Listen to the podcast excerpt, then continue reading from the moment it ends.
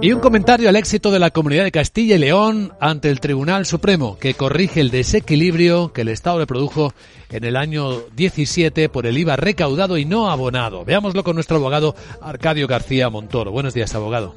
Buenos días, Vicente. ¿De qué hablamos? Pues de esa condena al Estado son 182 millones correspondientes a dicha liquidación que has dicho por un mes del IVA no abonado. Todo comienza con un Real Decreto 596-2016 que incorpora el sistema de suministro inmediato de información que lo que hizo fue cambiar de año el ingreso del último pago del IVA en el Tesoro.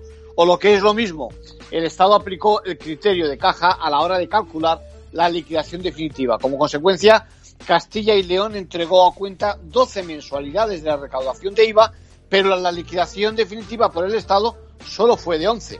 Y esto pone de manifiesto la ineficiencia en la coordinación y la pugna que mantienen continuamente el Estado y las comunidades autónomas, ¿verdad?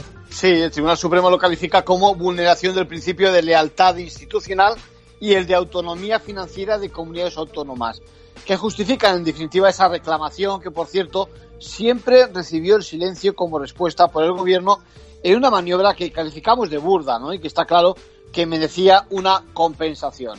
La maniobra eh, supuso un alivio en su momento para las arcas del Estado en 2018, pero ahora habrá que compensar y se estima que sumarán más de 4.150 millones cuando se pongan las pilas el resto de las comunidades autónomas. Qué mal queda el gobierno. En conclusión. Bueno, pues como la merma no solo se produjo, ya decíamos, en Castilla y León, ya sabemos cuál será la reacción que debiera tener el resto del país. Reacción por ese importe de los 4.000, más de 4.150 millones, que no llega precisamente en un buen momento económico. ¿eh? Desde luego. Gracias, abogado.